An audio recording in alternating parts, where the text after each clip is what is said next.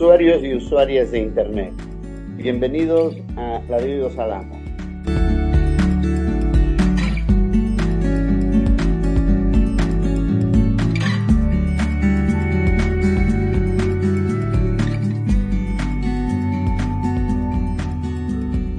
Hoy nos acompaña Evelio Gómez.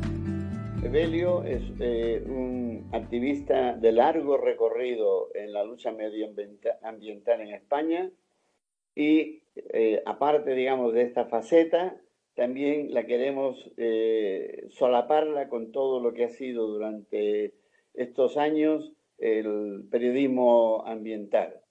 ¿Por qué el periodismo ambiental ha tenido las características y se ha desarrollado de, de la forma que lo ha hecho? Y sobre todo, cuáles son los aspectos eh, destacados dentro de muchísimas facetas que se han desarrollado en España y que tienen que ver eh, con este aspecto de la lucha por la preservación del medio ambiente o un desarrollo eh, diferente al que ha tenido. hola, Evelio, ¿cómo estamos? Hola, buenos días. ¿Qué me he dejado de esta presentación tuya?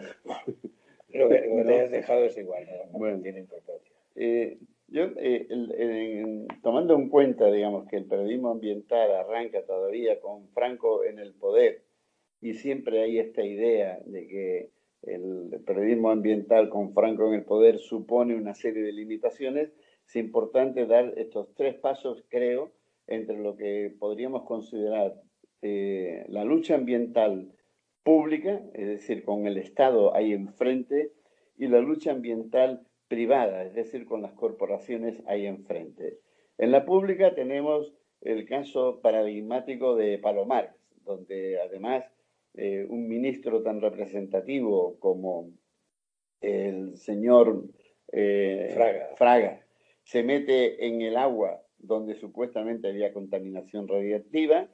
Eh, y después tenemos el caso de las propias nucleares que se van construyendo en, en esos años y que van generando un activismo en contra de estas eh, construcciones.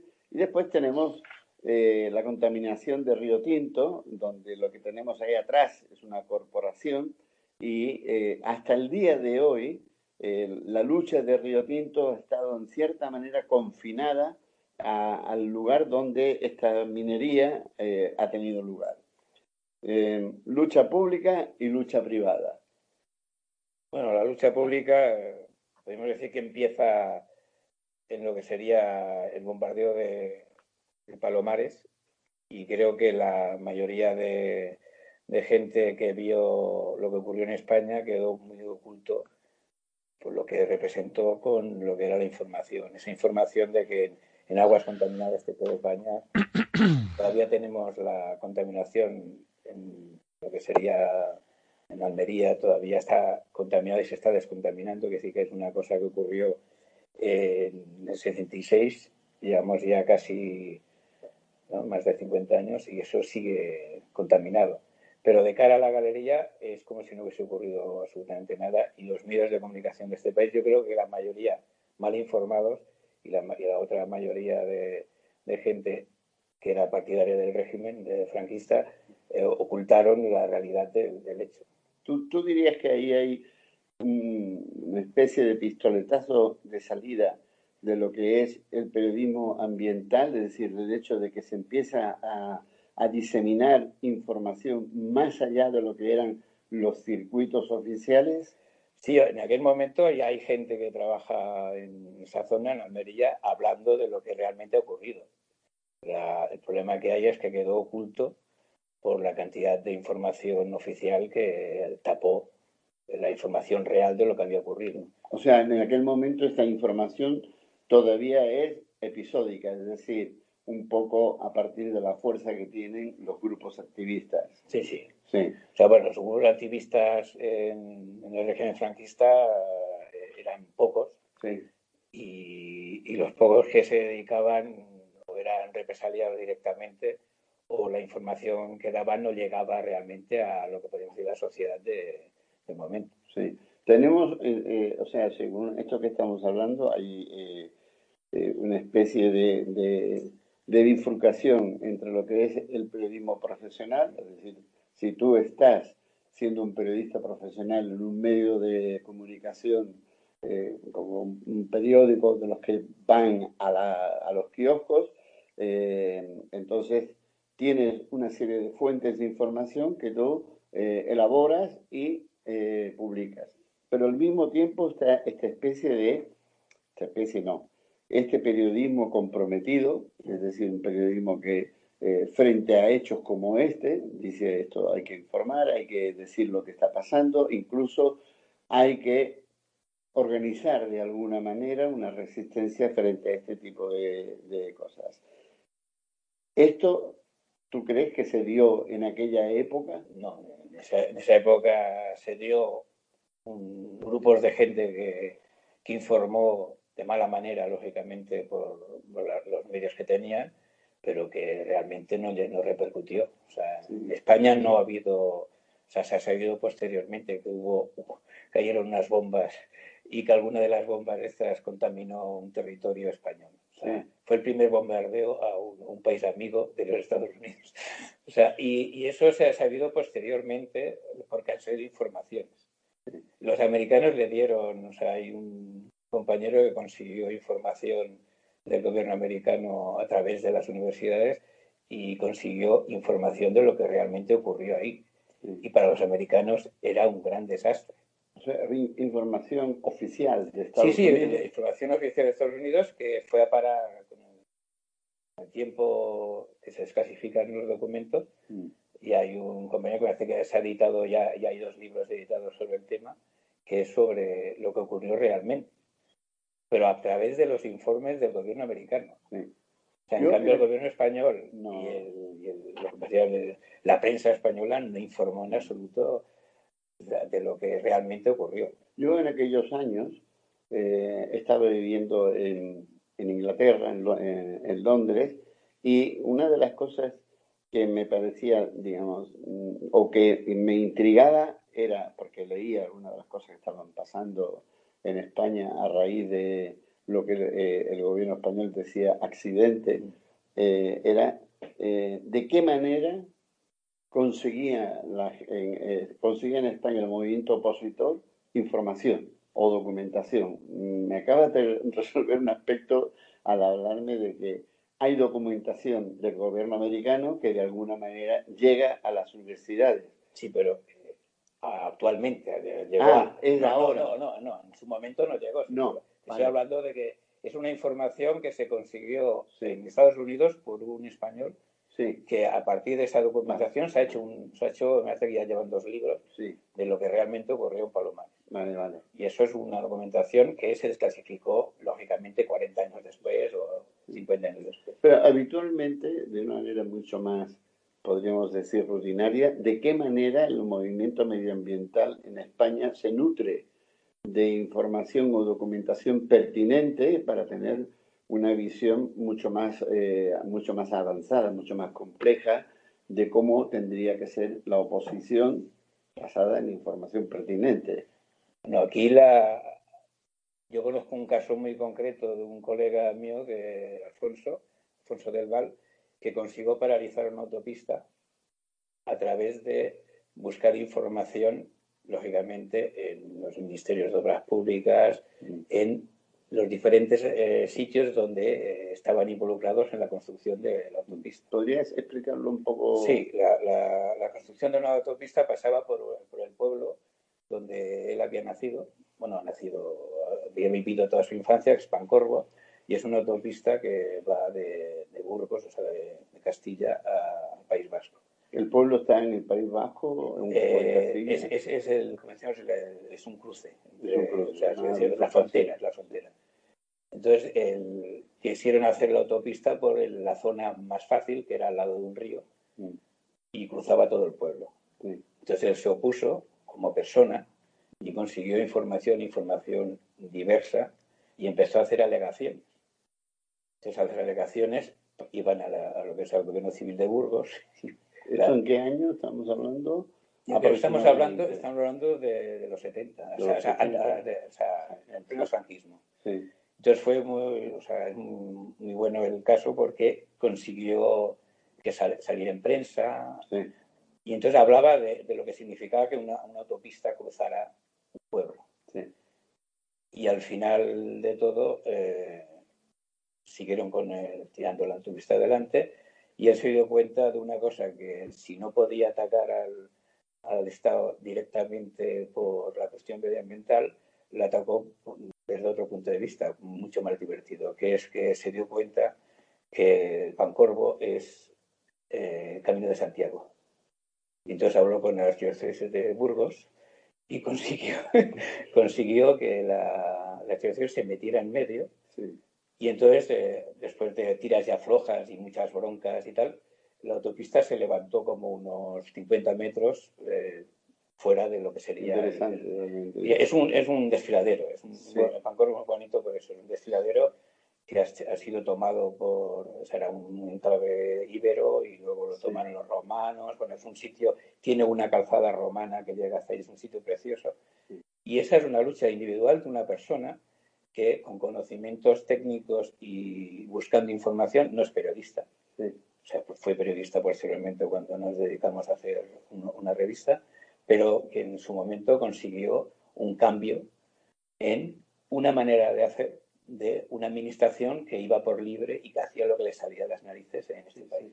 Y supongo que como esta actuación debían haber otras actuaciones en este país, porque esta es una actuación que es anecdótica ahora porque nadie recuerda, nadie sabía que la autopista pasaba por un sitio y se desplazó unos, unos 50 o 100 metros más arriba. Eso no, no lo sabe nadie pero en su momento fue... Es una pelea que sigue, porque la estamos viendo que constantemente... Sí, pero las, peleas estas eh, siguen haciéndola quizá ahora colectivos más organizados. En aquel momento, eh, esta es la, actuación. Esto yo lo, lo viví posteriormente, me lo explicó me lo explicó y me enseñó la documentación y todo, que es, una cosa que... Esas son las actuaciones que yo creo que se hacían en este país. Gente que tenían un problema Podríamos hablar desde pueblos enteros, entre comillas, o asociaciones de vecinos que tienen un problema y actuaban. Esto, esto eh, plantea esta dualidad que, la hemos hablado desde hace muchos años, y es que eh, tanto en la actividad como en, la información para poder eh, dar a conocer esa actividad mucho más allá está, digamos, la importancia que tiene la proximidad. Mm. O sea, el periodismo de proximidad en realidad tiene que ver con este tipo de actividad local que te permite entonces tener incluso la legitimidad del valor de esa información para otros lugares que están muy alejados. Eh, yo voy a ir saltando y, como sabes tienes eh, todo el derecho de taparme la boca y decir no te estás olvidando de esto, pero estamos hablando de unos años en los cuales eh, hemos pasado del 68, hemos pasado del movimiento cultural que se genera en el 68, no solamente en Estados Unidos, sino fundamentalmente también en Europa. Y entonces te quiero preguntar, ¿cómo va surgiendo la vida alternativa, que tiene una importancia en algunos casos eh, decisiva para crear visiones y una cierta conceptualización del territorio, de la forma de vivir, de la, forma de preservar lo que habían sido hasta ese momento eh, agresiones permitidas. Eh, ¿Qué pasa en España en ese sentido en, los años 70? Bueno, aquí hay un, problema de que ah, estamos viviendo en una dictadura. En esa época es difícil eh, actuaciones abiertas, todos tienen que ser actuaciones cerradas la mayoría de actuaciones la pueden llevar eh, sindicatos como comisiones o partidos políticos, en aquel momento clandestinos como de extrema izquierda o de izquierda. Y también, lógicamente, las acciones de vecinos y las acciones vecinales que ah, van a luchar en contra de, algo que les afecta. Eh, la mayoría de estas luchas eh, han quedado para recuerdo, no son luchas que consiguieran, la mayoría consiguieran eliminar el problema, pero sí que eso sirvió para que posteriormente eh, surgieran lo que serían los boletines de, barrio, o sea, que hablasen de problemas que no estrictamente político, el antifranquismo, sino eh, cosas más relacionadas con el entorno habitual de, donde vivía la gente. Formas de vivir, formas de usar recursos. Eh, teniendo en cuenta que aquí eh, siempre íbamos con un retraso de 10 años o 20 años respecto a lo que ocurría afuera, aquí hay, surge el movimiento, podemos decir, alternativo del hipismo de los 60, surge mucho más tarde. Mm. La gente, una minoría, o sea, igual que la minoría que, que era, se dedicaba a la política clandestina, son minorías de este, de este país. Hay una minoría que se, se da cuenta de que la, la, vida en una ciudad, por ejemplo, no, no, les interesa en absoluto por la contaminación, esa contaminación que ahora se habla tanto, en aquel momento existía. Sí. En los años eh, 69, en Erandio murieron dos trabajadores porque hicieron una manifestación en contra de la contaminación de Erandio el País Vasco, pero la Guardia Civil y la policía actuó lógicamente como se actuaba en aquellos momentos y murieron dos, dos personas, pero hubo una manifestación no por el salario, no por la represión, sino por el medio ambiente. Esa quizá para mí es la primera de las manifestaciones, eh, podemos decir, que da pie a lo que vendrá posteriormente. Que la gente coge conciencia de lo que realmente está ocurriendo en este país, que no solamente el franquismo es la falta de libertades, sino que el franquismo también hay una oligarquía que hace lo que les sale a las narices y nadie les, canta cara.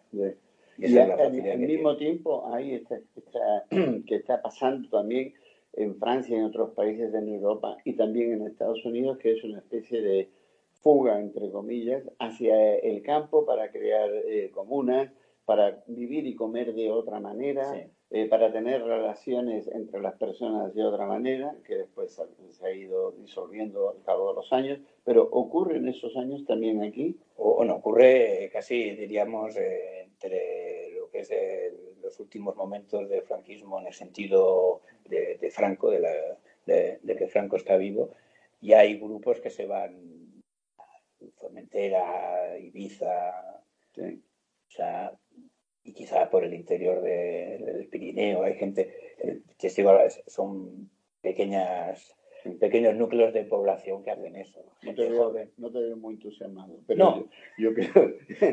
no, pero claro, es importante valorarlo en el no, No estoy entusiasmado porque es, es una cosa, eh, eh, hablo de una, una, salida individual. Exactamente. O sea, eso me refería. Eh, me refiero que yo también estuve en Menorca haciendo de, lo que se llama el pseudo hipismo, ¿no? Sí. Eh, vivías de otra manera, no querías consumir, o sea, hacíamos una serie de cosas que eh, en un sitio paradisíaco como Formentera o, Menorca es una maravilla, en el Pirineo quizá también, y había, y había, y no dudo que hubiera gente que lo, hiciera con intención eh, colectiva, pero en realidad yo creo que fue una salida muy individual. Vale.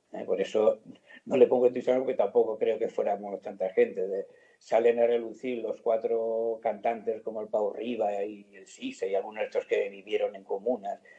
Hemos vivido gente en comunas y no, podemos decir que era un cambio de la sociedad que vivíamos en aquel momento, pero no, no nos dio para más, creo.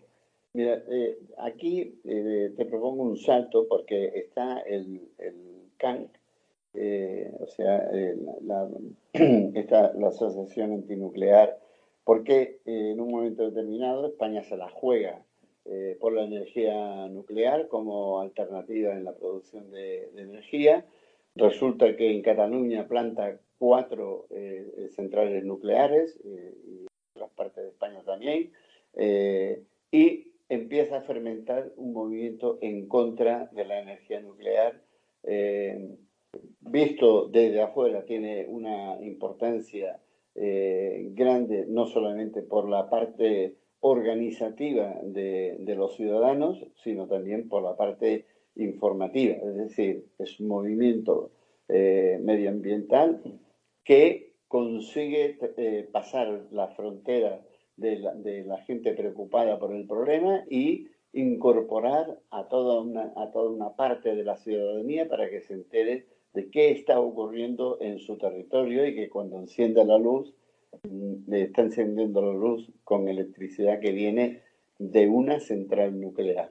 Y a mucha gente esto le queda muy claro. Otra cosa es que no encienda la luz. No, en, realidad eh, España el primer el tiro de salida de la, instalación de centrales nucleares es del 64. O sea que estamos hablando de, que ya 11 años antes de que muera Franco ya se aprueban las centrales nucleares. Luego ¿Hay movimiento opositor? No, no, hay movimiento. Eh, y además te voy a decir una cosa, el Partido Comunista en aquel momento considera que las centrales nucleares, la energía nuclear es la salvación de, las sociedades, eh, decir, socialistas. ¿no? o sea, que las centrales nucleares, eh, al cabo de los años descubrimos que el hijo de, de Carrillo, de Santiago Carrillo, hizo un libro, porque era sobre la energía nuclear a favor porque era, él había sido, era un profesor de, energía, profesor o, licenciado en energía nuclear. O, no ingeniero, ¿eh? ingeniero. No sé, sí, sí, bueno, sé que era, sé que tenía algo relacionado. No, me refiero que el Partido Comunista tampoco lo veía con malos ojos. Y el movimiento clandestino en contra del franquismo en España en aquel momento era el Partido Comunista. Con lo cual, no pasó nada. Pero se hace una central nuclear en Vandellós, ya existen en, Zorita y en otros sitios, en Trillos, ya existe, pero se hace una central. En Vandellós, en Cataluña. En Vandellós ya se hace una central nuclear. Sí. ¿Eh? Y estamos hablando de antes de, que muera Franco. Sí. Es decir, que estamos hablando en el tardofranquismo, se hacen las, las centrales. Esa central de, de Vandellós, que es Vandellós 1, la que luego ha sido eh, escondida en, un, en una lápida, como si fuera una tumba. Enterrada en cemento. en cemento. Es uno de los hitos de lo que se llama en Cataluña. yo puedo hablar de Cataluña, pero los primeros que empiezan a moverse, aparte de, un escritor, Costa Morata, que escribe libros sobre el tema, eh, los primeros que se empiezan a movilizar masivamente son los vascos. Los vascos hacen un movimiento a raíz de la central de Limón. De Lemoni, sí. Bueno, no, no, eran, me parece que tenían hasta cuatro o seis centrales, ¿eh? o sea, bueno, núcleos de reactores. Eh, Deva, o sea, había varios sitios, no solamente Lemoni. Entonces, ese movimiento es el primero que, primero mereció de, de, de, la supuesta democracia, la transición esa, que empieza a movilizarse masivamente. O sea, consigue movilizar a mucha gente. El problema que nos encontramos es que eh, los que están en, contra de las centrales nucleares eh, plantean que están en contra de las centrales nucleares en el País Vasco. No les importa que estén en Vandellós o que estén en, Soria o que estén en, Extremadura. O sea, hay un... Eso tiene que ver eh, hasta cierto punto con el liderazgo político que se ejerce en el País Vasco por parte de ETA o no no todavía todavía, todavía ETA eh, eh, en ese momento no había, dicho nada. ETA estaba por otro en ese momento.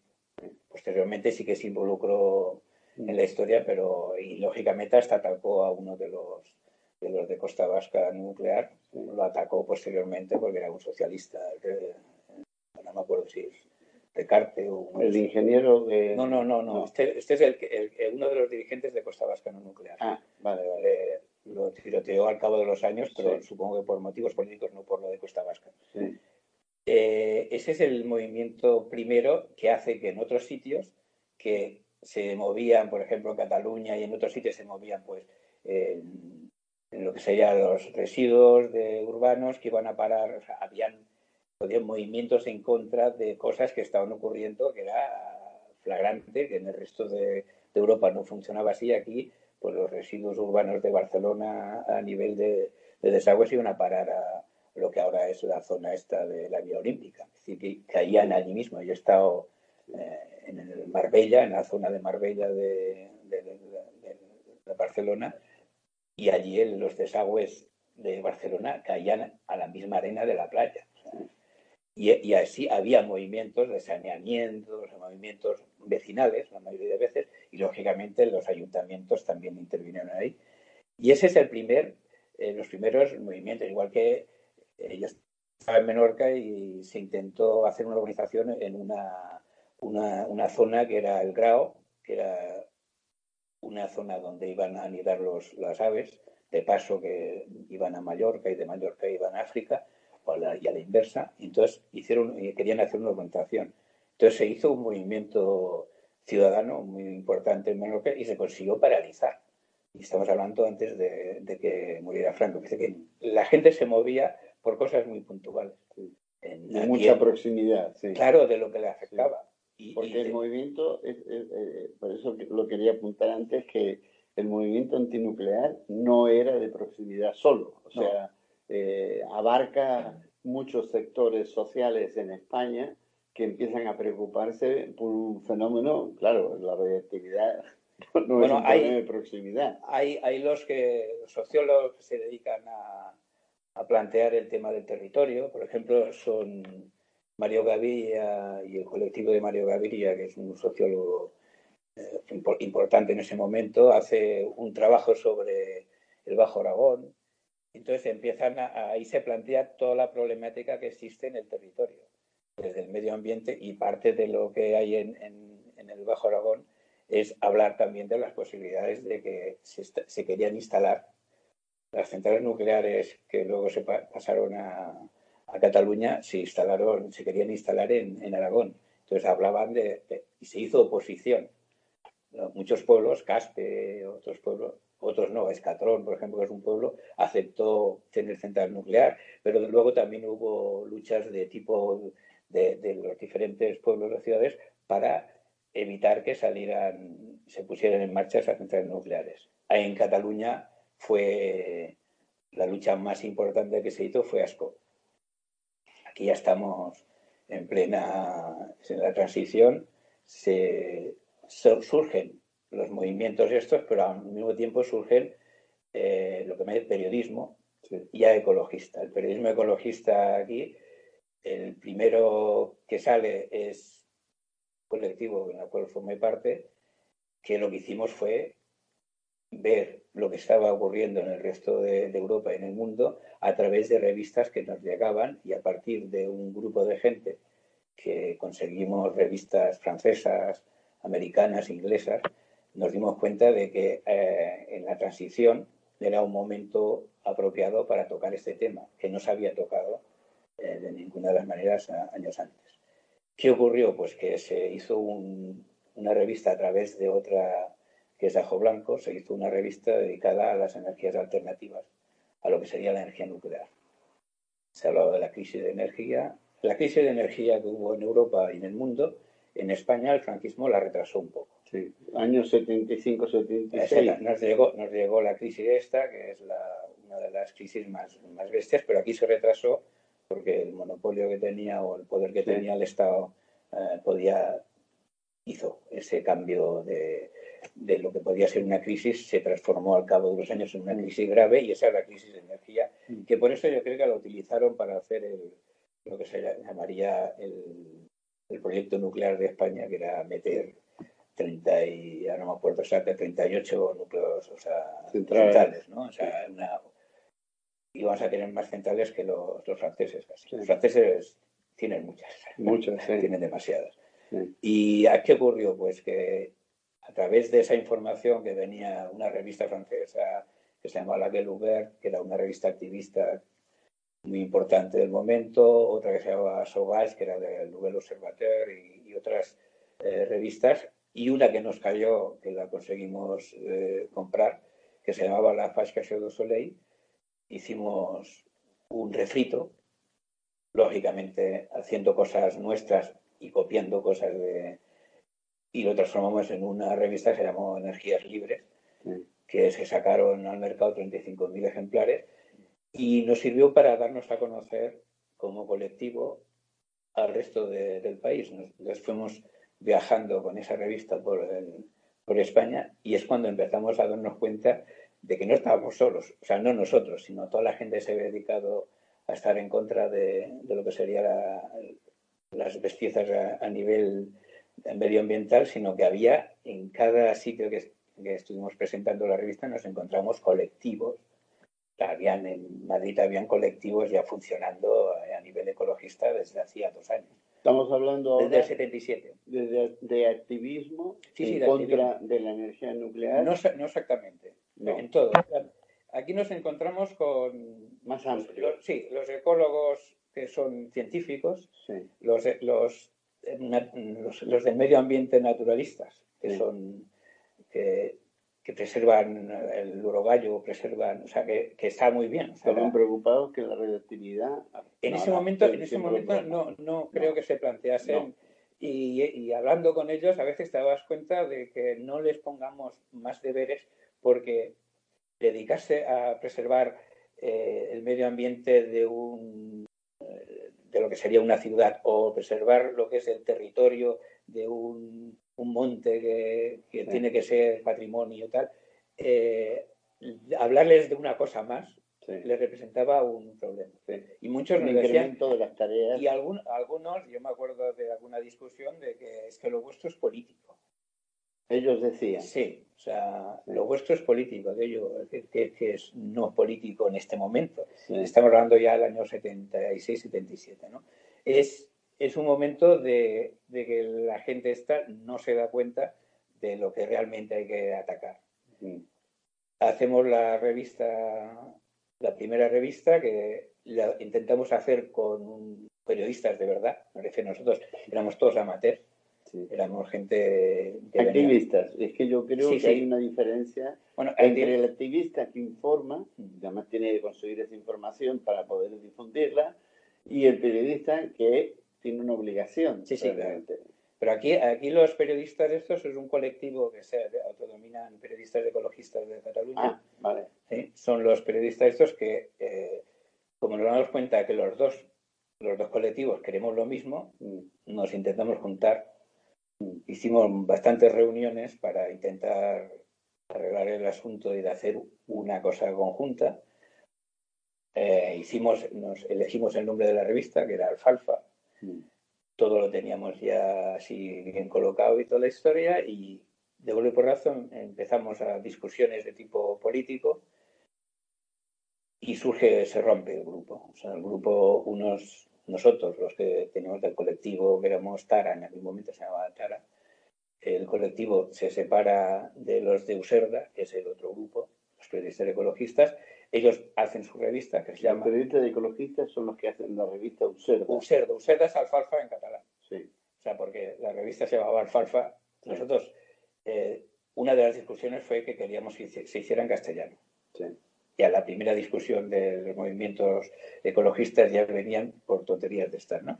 Eh, la queríamos hacer en castellano y eh, Userda dijo que no, que quería, ellos lo querían hacer en catalán. Pero claro, los primeros trabajos los hicimos conjuntos, con lo cual la revista Userda cuando salió al mercado, salió un mes antes que nosotros, por cuestiones tácticas, eh, sacaba media revista en catalán y media revista en castellano, porque habían escribía gente como el que es un tipo que se llamaba Miguel Gil, que luego fue el portavoz del Partido Socialista con Felipe González. Es decir, la gente que estaba en Santiago Vilanova, había... ¿Podrías decir que había más periodistas profesionales en Userda que en Alfalfa o no? No, periodistas profesionales, los que son periodistas, eh, o sea, la mayoría de los que estaban con nosotros eran personas que a medida que fue pasando el tiempo se fueron eh, profesionalizando.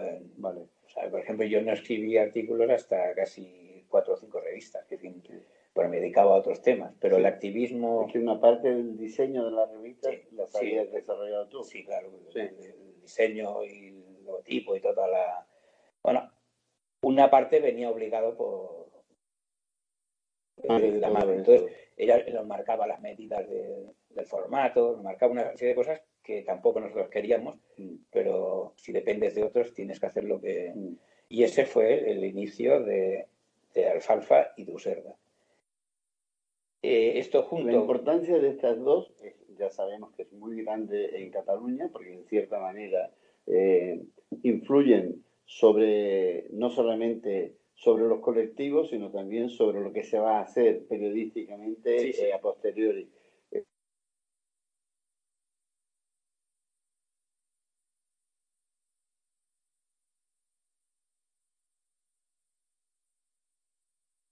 Son notaciones anterior, pero usar la el diseño, lógicamente, es mucho mejor que el nuestro. como diseño, ha pasado algo. Sí, eh, que parece que estamos ya pasados del tiempo, nos están avisando. Eh, y si es así, eh, y, y, hemos ido pasándolas una a uno como, como, un montón de cartas. Lo que te emplazo, Evele, porque estamos ahora en un momento decisivo, que es el momento en que aparecen, eh, aparece un periodismo entre profesional y activista, es que hagamos dentro de un mes y medio una continuidad donde podamos valorar este salto y lo que pasa después eh, a posteriori eh, con el movimiento eh, ecologista escrito y después audiovisual, donde estas corrientes empiezan a confluir de otra manera. ¿Cómo lo ves? Bueno, ¿te parece bien? Mm, ¿Qué problema? No sé, se, se puede hacer. Vale haremos esto y, este, y tenemos que cerrar porque nos están avisando que nos hemos pasado de, del tiempo. Muchas gracias, eh, Evelio, y eh, usuarios y usuarias de Internet. Muchas gracias por haber atendido, atendido a este ladrido Salamo. Hasta el siguiente.